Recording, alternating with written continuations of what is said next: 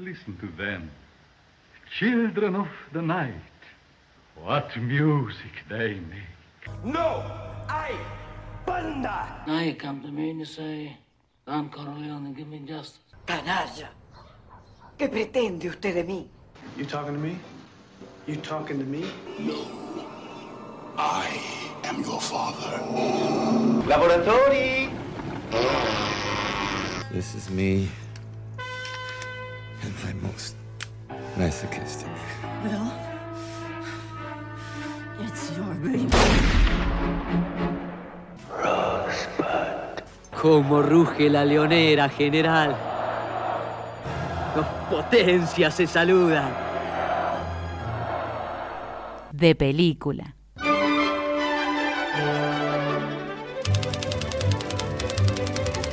Un podcast de Marcelo Scotti y Raúl Finkel. Una charla sobre cine.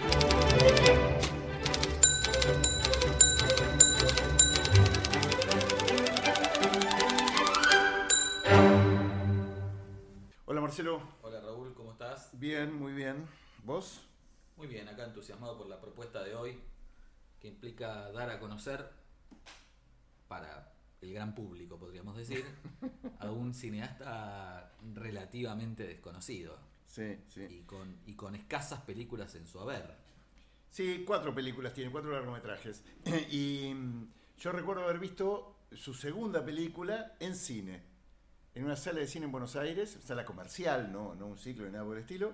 Eh, no tengo ni idea por qué fui. Su Pero, segunda película es El eh, tiempo que resta. no, Intervención Divina. Ah, Intervención Divina. Intervención Divina, que se estrenó en cine. Debe ser una de las dos películas de él que se estrenó en cine. Va, no sé el tiempo que El resta. tiempo sí. que resta yo la vi en mi casa después de Claro. descargarla. Sí, sí, sí. Y Crónica de una desaparición seguramente no. No, esa estrenó. no, no, eso seguro que no, seguro que no. Pero Intervención de Mina la vi en el cine, no sé por qué, y ahí quedé medio deslumbrado con ese cine extraño de, de este personaje, ¿no? Este personaje que se llama, vamos a decirlo de una vez, para develar la incógnita de nuestros oyentes que ya deben estar mordiéndose las uñas, Elia Suleiman, o Elías Suleiman. Elías Suleiman, sí. eh, Cineasta palestino. Claro, nacido en Nazaret.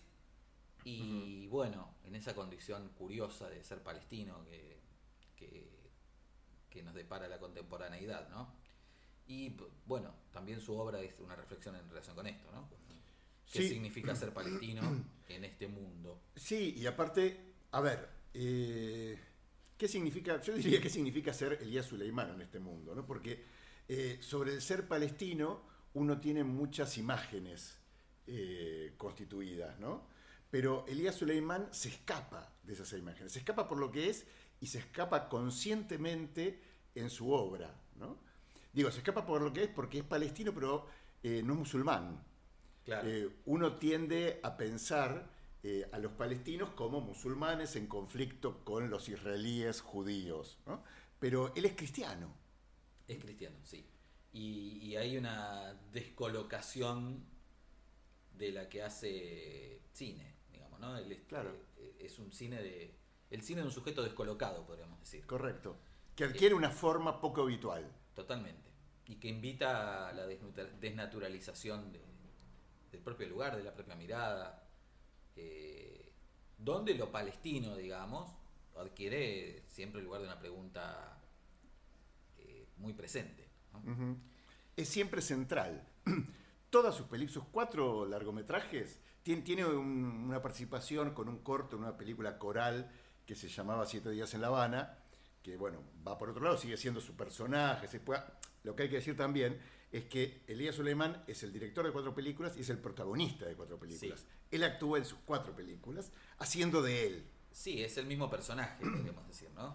Sí. Eh, y, y esa perseverancia también fluye entre película y película, porque cuando, cuando uno tuvo la posibilidad de ver el conjunto de su obra, lo sigue viendo a él. En esa posición que es a la vez la de, la de un cineasta que construye el mundo, lo pone en imágenes y también lo observa. ¿no? Está porque la posición de él es siempre un poco la posición de un observador. Sí. Si algo destaca en la puesta en escena del cine de Suleimán es su mirada.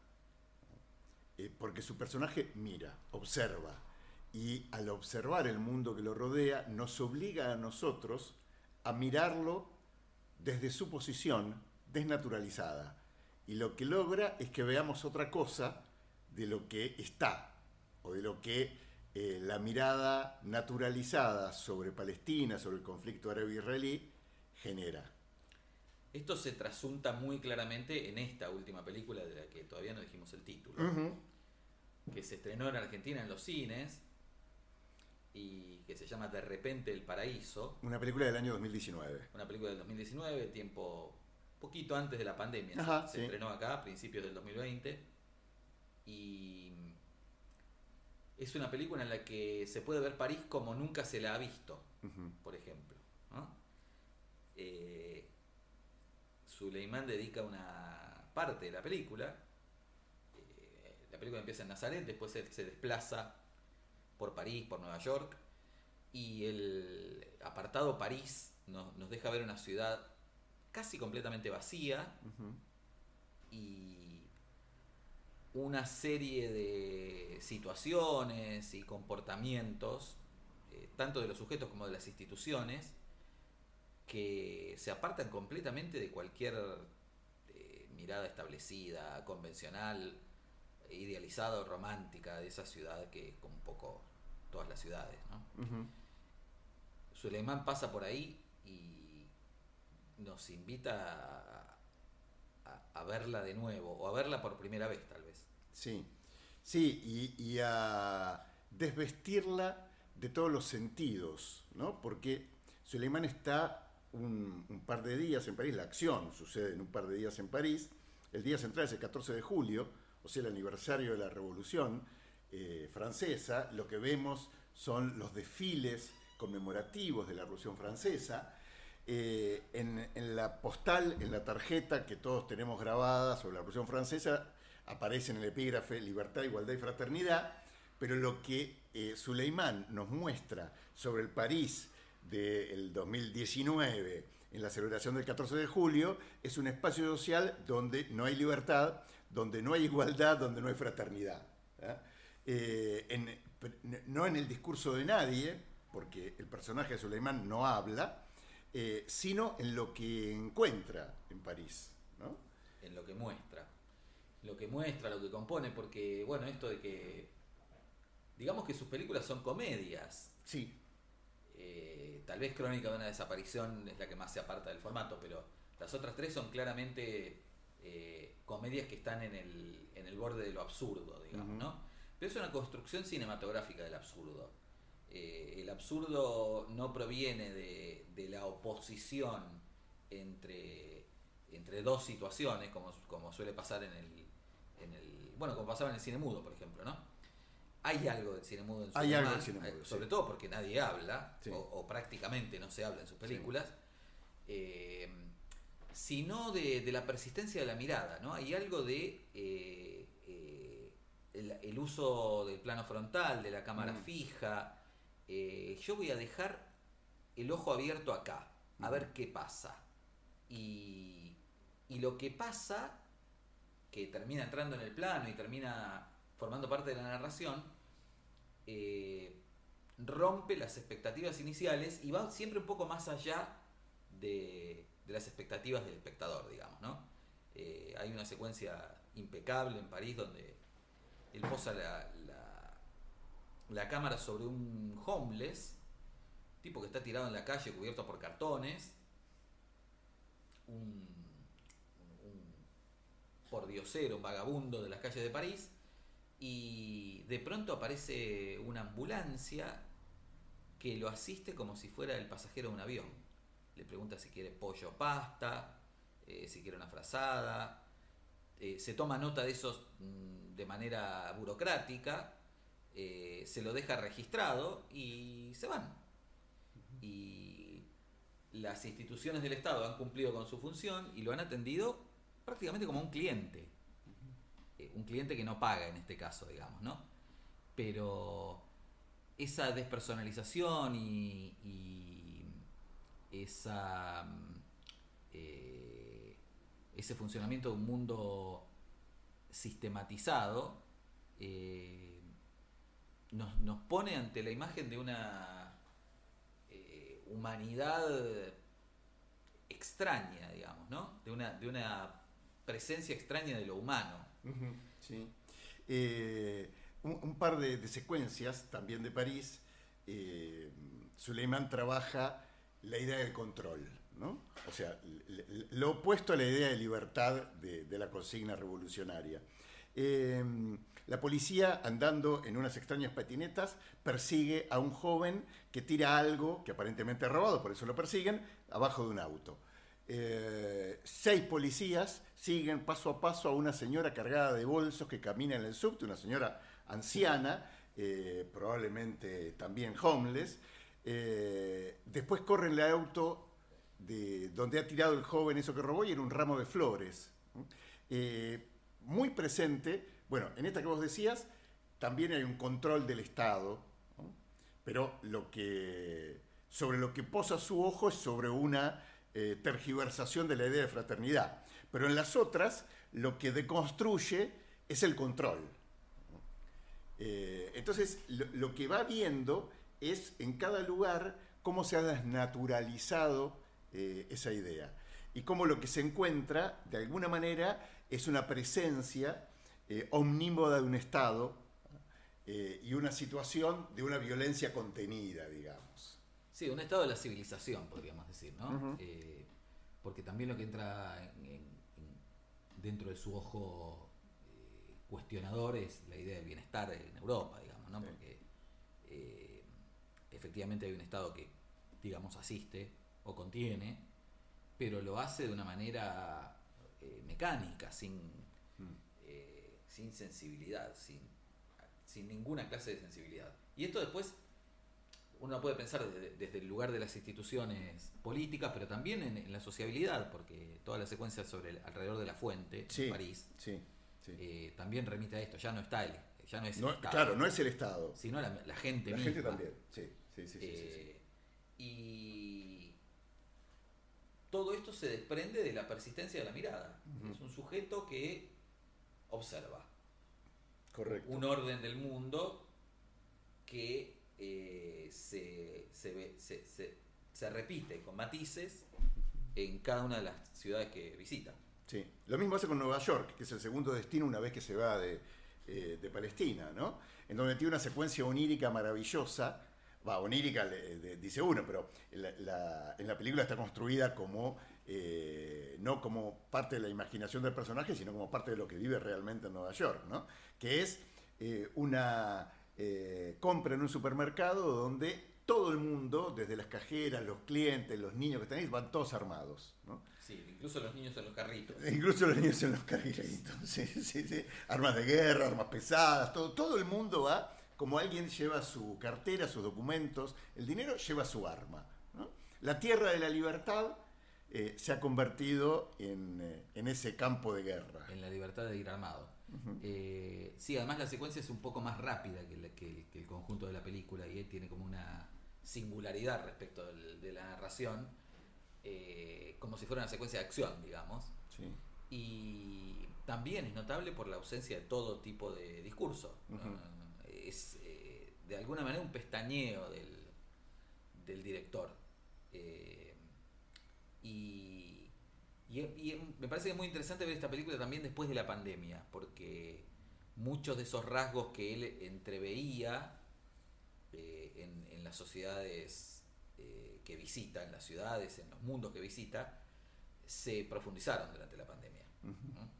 Eh, y la película queda ahí como también como un, un testigo de un tiempo, digamos, ¿no? de un tiempo presente y de un tiempo por venir también, porque esa París desierta, esa Nueva York completamente habitada de, de personajes armados, incluso haciendo las compras, eh, no eran tan claramente visibles en el 2019 cuando él hace la película, pero ahora nos resultan prácticamente de la crónica diaria, digamos. ¿no? Eh, o nos resultaron de la crónica diaria eh, oportunamente cada una de ellas.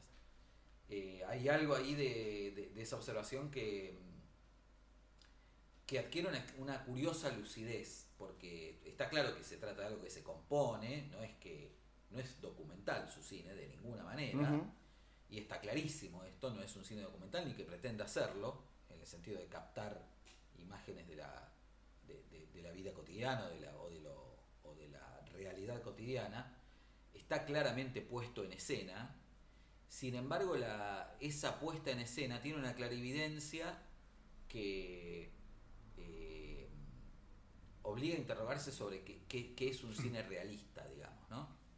Eh, el realismo de, de Suleimán eh, traspasa su, su...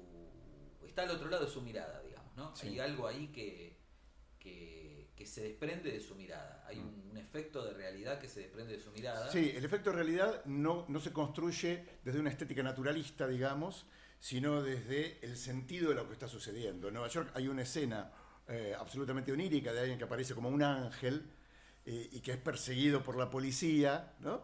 en el Central Park, Sí. eh, que es eh, absolutamente ridícula, se podría decir la escena, pero que construye una situación, reconstruye una situación social absolutamente realista. ¿no? Completamente.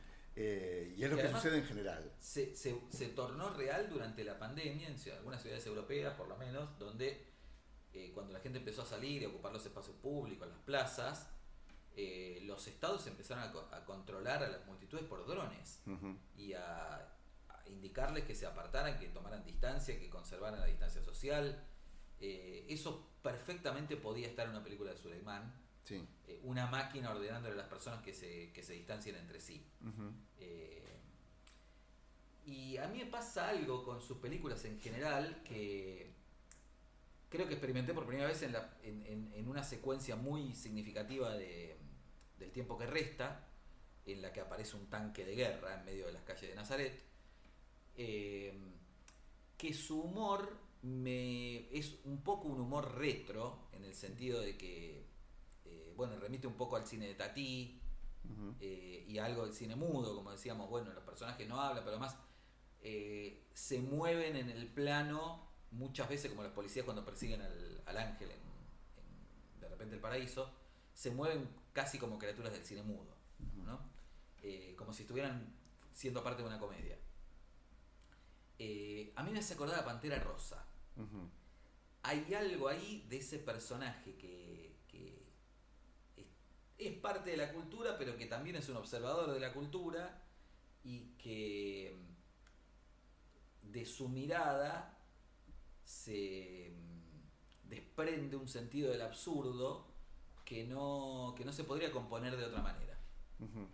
Sí, sí, sí. Quizás su personaje sea una combinación entre Buster Keaton y la Pantera Rosa, ¿no? Porque en, en su configuración eh, actoral remite a ese rostro que no expresa eh, emociones como el de Buster Keaton. Pero la mirada no es de Buster Keaton. No, la Ahí aparece la Pantera Rosa, ¿eh? La que mira- mira de otra manera. la mirada es, es la mirada- es mirada de ojos saltones, Sí, sí, sí, sí, sí. eh, pero él es inexpresivo, Absolutamente inexpresivo. hierático.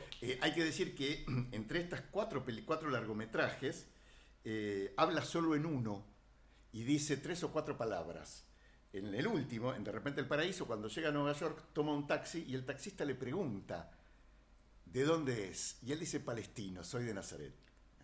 Eso es lo único que el personaje dice en cuatro largometrajes, como eh, marcando la significación para su cine justamente de esa afirmación, ¿no? Porque todo su cine habla de él, habla de su vida, habla de Nazaret, transcurre en Nazaret. En las cuatro películas transcurren en su casa familiar, en el departamento de sus padres, y lo que cuentan es la historia de esa familia y la historia de esa ciudad. Sí, desde la ocupación israelí en el 48. Claro. ¿no? Eh, esto está en El tiempo que resta, que para mí es su película más completa, si se quiere. Eh, donde él además está llegando a Nazaret. Mm. Eh, y siempre las películas anteriores, eh, el espacio narrativo es, es el de la ciudad. Bueno, Acá- en realidad- Acá sale. Siempre está llegando. Porque en, la única película que él está en Nazaret es en la primera crónica de una desaparición, que lo que cuenta es su barrio, su familia, su padre, su madre y su exilio, el inicio de su exilio, porque se tiene que ir. Sí.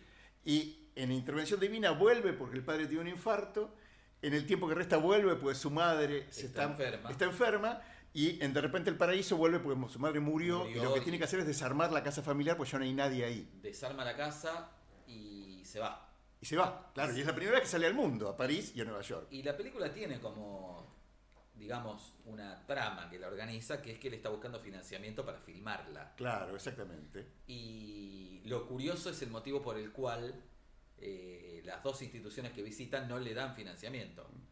La primera, porque la película no les resulta suficientemente palestina, en el sentido de que no presenta la causa palestina. Hay que decir que esa escena está filmada con quien produce las películas de, De Suleimán, y el que interactúa y el que le dice que no es suficientemente palestina es su productor. Sí, sí. Eh, sí, sí, lo cual agrega una nota humorística a todo el asunto, ¿no? Y en la segunda hay un cameo de Gael García Bernal, con quien se encuentra eh, en, el, en el lobby de, la- de las oficinas de producción a, a que va a visitar, eh, donde García Bernal le cuenta una situación parecida que le está pasando a él, que quiere hacer una película sobre la conquista de América, pero los productores quieren que sea eh, hablada en inglés. Hablar en inglés, exactamente.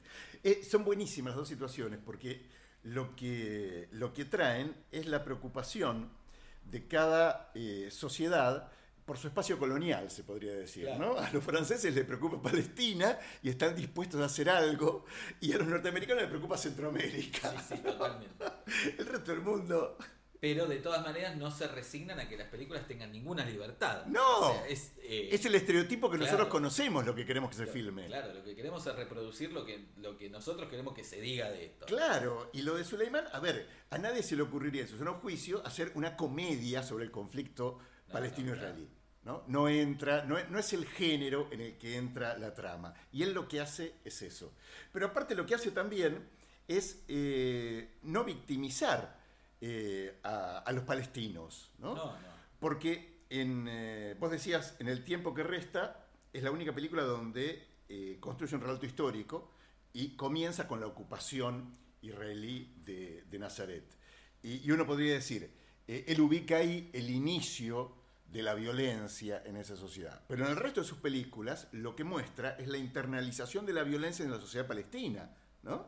Eh, en la intervención divina hay toda una primera parte eh, en donde lo que hay son acciones cotidianas eh, de los vecinos De los de, propios un barrio. Sí, ¿no? sí, y lo que vemos es un tipo que le tira la basura al vecino, otro que le estaciona el auto en la puerta, ¿no? Y, y cómo se resuelven de manera violenta esas situaciones sin ninguna presencia eh, israelí, Ni de- ni, ni de del ejército, ni ni nada, No, ¿no? claro. pero que está presente, que late en todas sus películas. Y dentro de ese correrse, lo interesante también es que la opción del personaje Elías Suleimán nunca es la violencia, Nunca es la violencia y siempre es volver a casa. siempre es volver a casa, sí. Eh, Porque, bueno, lo que tal vez agrega de repente el paraíso es que eh, el, el mundo se parece mucho más a Palestina Correcto. de lo que se podría suponer. Sí. Eh, y todo esto sin una sola palabra de parte del protagonista. No hay nada explicado, pero está todo dicho por las imágenes. ¿no? Porque ese, ese supuesto estereotipo, ese estereotipo que recarga la violencia sobre la sociedad eh, palestino o, o sobre la situación palestino-israelí, cuando él sale, encuentra en las principales ciudades del mundo civilizado una violencia igual o peor. Sí, sí, un estado del mundo, Un podríamos estado del decir, mundo, ¿no? Un estado del mundo que, que trasciende la cuestión de si, si Palestina debe o no tener Estado.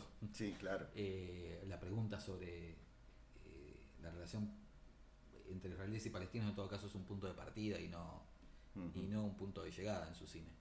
Eh, de alguna manera podríamos decir incluso que la, la pregunta que anida en el cine de Suleimán es eh, hasta qué punto es necesario un Estado, digamos, ¿no? Un Estado palestino, sino un Estado. ¿Por qué los Estados son necesarios y qué hacen los Estados? Sí. Eh, y, y es una pregunta formulada de esa manera, única, formulada con, un- con, con una forma de mirar. Sí, con una mirada y con el silencio. ¿no? Es la ausencia de palabra lo que caracteriza la crítica social de, de Suleimán, ¿no? Eh, construida exclusivamente con una desnaturalización de la mirada. Una desnaturalización de la propia mirada que en un punto nos pone a los espectadores también en un lugar de cierta perplejidad, de cierta incomodidad y cuando llegamos también de cierta eh, percepción del absurdo. Sí, claro.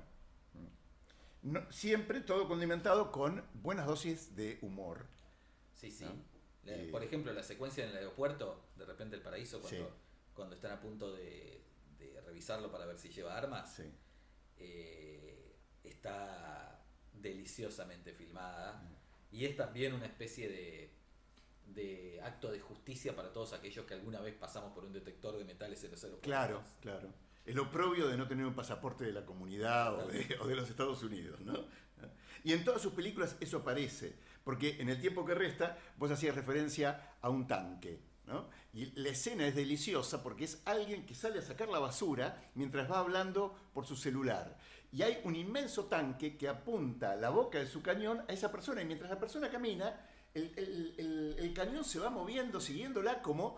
Como, eh, si, como si fuera un objetivo militar. como si fuera un objetivo militar y el tipo está hablando por celular, organizando una fiesta y sacando la basura. al- Entonces, hay una a la desproporción, hay una despropor- la, mirada lo que, lo que eh, remarca es la desproporción en la situación. ¿no? Y esa desproporción también está acentuada porque él compone de manera coreográfica.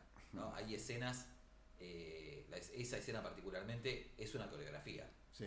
El movimiento del tanque, la desimplicación del sujeto, indiferente a que lo estén apuntando con semejante cañón. Claro, sí. Eh, y ahí también radica parte de, de esa comicidad inclasificable que se desprende de, de su cine. Sí, que también está en Intervención Divina. eh, hay, hay, una, hay, un- hay- hay una mujer, un Fedaijin, que se transforma en un, en un superhéroe que vuela en el medio de, de una representación absolutamente realista. ¿no? Eh, o el, el máximo gesto de violencia del personaje, que es inflar un globo con la cara de Yasser Arafat y hacerlo, y hacerlo eh, volar transitando un retén del ejército israelí, ¿no? que encuentra en ese globo una amenaza. Sí, con eso consigue distraer a los guardias. Con eso consigue traer a los guardias. Sí, sí, sí, sí. Con esa estupidez. Sí, sí, sí, sí. Eh, sin, sin tener casi ningún punto de contacto, ni en lo formal ni en lo discursivo, eh, por esta desnaturalización de la mirada sobre el conflicto eh, árabe-israelí, eh, a mí me resuena otro nombre que es el de Navad Lapid, el director israelí, ¿no? que desde una posición totalmente, digamos, distinta, opuesta, ¿eh? es un ciudadano israelí, eh, también cuestiona eh, la lógica del funcionamiento de esa sociedad. Sí, ¿no? la lógica, la lógica del funcionamiento y la lógica del enfrentamiento. La lógica del ¿no? enfrentamiento, sí. La pide, bueno, es joven, debe tener treinta y pico, tal vez cuarenta. Sí, cuarenta y pico. por ahí. Es de otra generación, es israelí, su cine... No hace humor, no hace No hace- comedia, no tiene nada nada. que ver. pero claramente comparte esa eh, intención de correrse de, las concepciones binarias y, mecanicistas sobre qué significa ser israelí, qué significa ser palestino y qué significa ese, ese enfrentamiento eh, ya eh, consuetudinario. ¿no? Sí, sí, sí, sí. Eh, bueno, De repente el paraíso es la película que nos convoca, pero también El tiempo que resta, Intervención Divina y Crónica de una desaparición, que es toda la filmografía de Elías Suleimán. Que filma cada, un, cada 10 años prácticamente. Y mira, Crónica de una desaparición del 96, Intervención Divina del 2002, El tiempo que resta del 2009 y de repente El paraíso del 2019. Sí. Lo que es una incógnita es cuál será su próxima película, porque el universo donde se desarrollaba todo su cine, que es la familia eh, y su referencia a Nazaret, ya no está. Entonces, no sabemos con qué nos sorprenderá en su próxima película Elías Suleiman. Bueno, por lo pronto está en su casa. Sí. Eh, signifique lo que signifique esto para, para la continuidad de su cine. Bueno, ¿y dónde lo vemos? Eh, de repente el paraíso se puede ver en Cinefilia Malversa. Bien. sea, casi que no hay que, no hay que hacer esa pregunta. Todo está en Cinefilia Malversa. Casi todo. O por lo menos todo lo que vemos nosotros. Sí, sí. que hay que aclarar, no tenemos nada que ver con Cinefilia Malversa, salvo que somos consumidores de, de lo que suben. Pero bueno, si la gente de Cinefilia Malversa eh, quiere hacer una Oh, por favor. nuestro podcast, Siempre no, será bienvenido. Por supuesto. Bueno, nos vemos en la próxima. Un gusto. De película. Un podcast de Marcelo Scotti y Raúl Finker. Una charla sobre cine.